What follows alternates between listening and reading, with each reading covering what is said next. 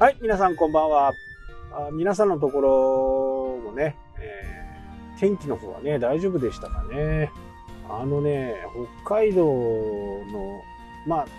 稚内沖、まあ、宗谷っていうところにね、低気圧がこう、2泊3日でね、滞在され、していて、まあ、その影響がね、えー結構、日本海側を中心にね、ひどく天候が荒れましたね。うちも初日がね、すごかったですね。もう古い家なんでね、こう、ちょっと家が揺れるぐらいのね、そんな風でしたね。中心のね、低気圧の気圧が957ヘストパルカスこれ、950っていうと、夏に来るね、台風と同じぐらいなんですよね。950は相当強い威力を持っている形ですね。えー、2日目はね、そうでもないんですよね。そうでもなかったっていうかな。まあ普通に外出もしてたしね、人もまばらに外には出てたかなという。で、1日目はね、ほとんど人がこう出てなかったような状態ですよね。まあそのぐらい、やっぱり日本海側の人たちは冬の荒れる海のことをね、よく知っているせいかね、もし停電になったらこうしよう、ああしようっていうのがね、結構できているのがね、まあ驚きましたね。やっぱり田舎なんで、すぐにね、何かこう、コンビニがあるとかね、そういったものがないんで、まあ形的には、本当にこう、避難バッグみたいなものをね、しっかりある家が多かったですね。いろいろ話を聞いたところね。まあ、うちも、あの避難バッグみたいなね、避難する時のバッグ、水が入ってたり、食料が入ったりね、絆創膏が入っていたり、いろんなテープが入っていたりね、そういったものは用意してあるんで、それを持ってこう逃げる形ですけどね。まあ、うちは今、あの、猫ちゃんもいますんでね、車がね、基本的には車で避難をしたり、車中泊をする。なのでね、ガソリンはいつもなるべく車は満タン。あとは、20リットルのね、ガソリンタンクを予備でこう持って、それにも必ず満タンになっていく。20リッターあればね、相当こう電気も使えるんでね、うちの車はね。本当にね、電気自動車、こういう災害の時にね、最強にこう活躍してくれるものですね。あとは、水とかはね、あんまりやっぱり川の水とか飲んじゃいけないんですけど、一応フィルターもね、え用意をしていて、そのフィルターを通すとね、水が飲めたり。まあ、これはキャンプ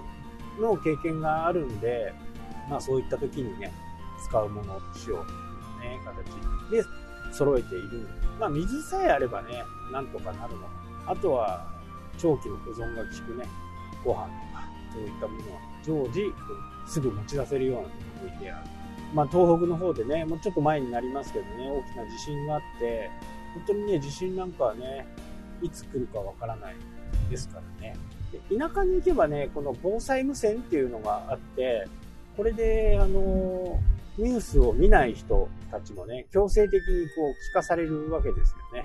うちのところではね、だいたい6時。夕方のね、6時に防災無線が入る。明日は天気がね、悪くなるんで外出は控えてください。というようなことがね、防災無線で、えー言われるんですね。まあその成果もあって、みんなもう外にあまり出ないな、まあそんな感じなんですけどね、これはどんなものでも、やっぱりこう、バックアップっていうのはね、万が一のために、やっぱり必要ですね。ウェブにしてもね、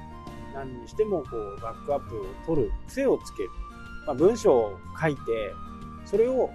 保存をする癖をつける。まあ、Mac の場合だとね、コントロール S でセーブ、保存になるんでね。なんかこう、ちょっとこう、手を離そうとした時にはコントロール S をピッと押すと保存になる。まあ、その癖があるとね、途中までこう文章を書いたとしてもね、それが残ってるんで、これをこう活用するのがいいかな。まあ、Mac 使ってる方はね、なるべくだったらメモ帳とか、Mac についてるメモね、あれであればね、クラウドの方にこう全てセーブされた状態になるんで、パソコンで開こうが、iPhone で開こうがね、本当にこう、簡単にその後の編集ができる、ハードディスクにバックアップするっていうのは、ちょっと今はもう時代遅れなのかなっていう。まあ、その代わりクラウドだとね、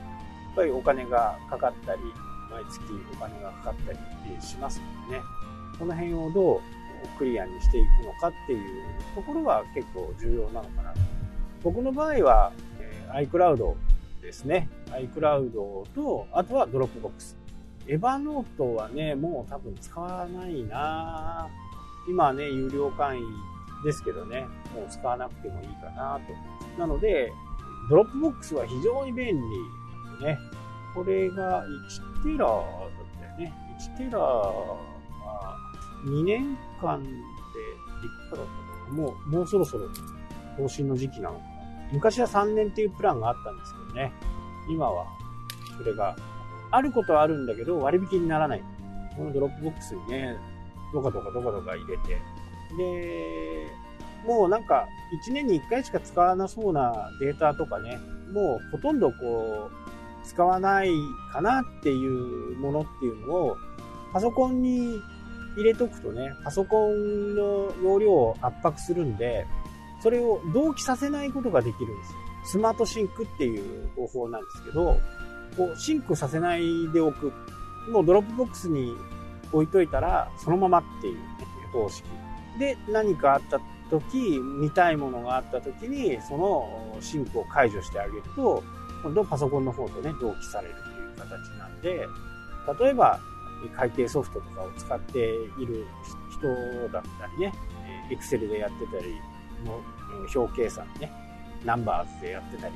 あとはそこにね、こうどんどん入れておくことで、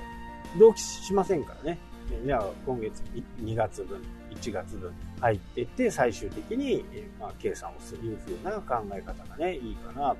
なのでね、あのパソコンの容量とかね、そういったものを節約するにもね、 Dropbox は非常に優秀ですね。で、Mac の商品ともね、すごく相性がいいので、この Dropbox はね、非常に私にとっては価値が高いというようなこと。この辺のことはね、まだまだこ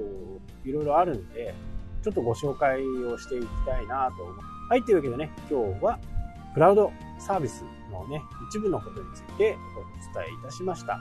今日もね、最後までお聴きいただきありがとうございます。それではまた。したっけ？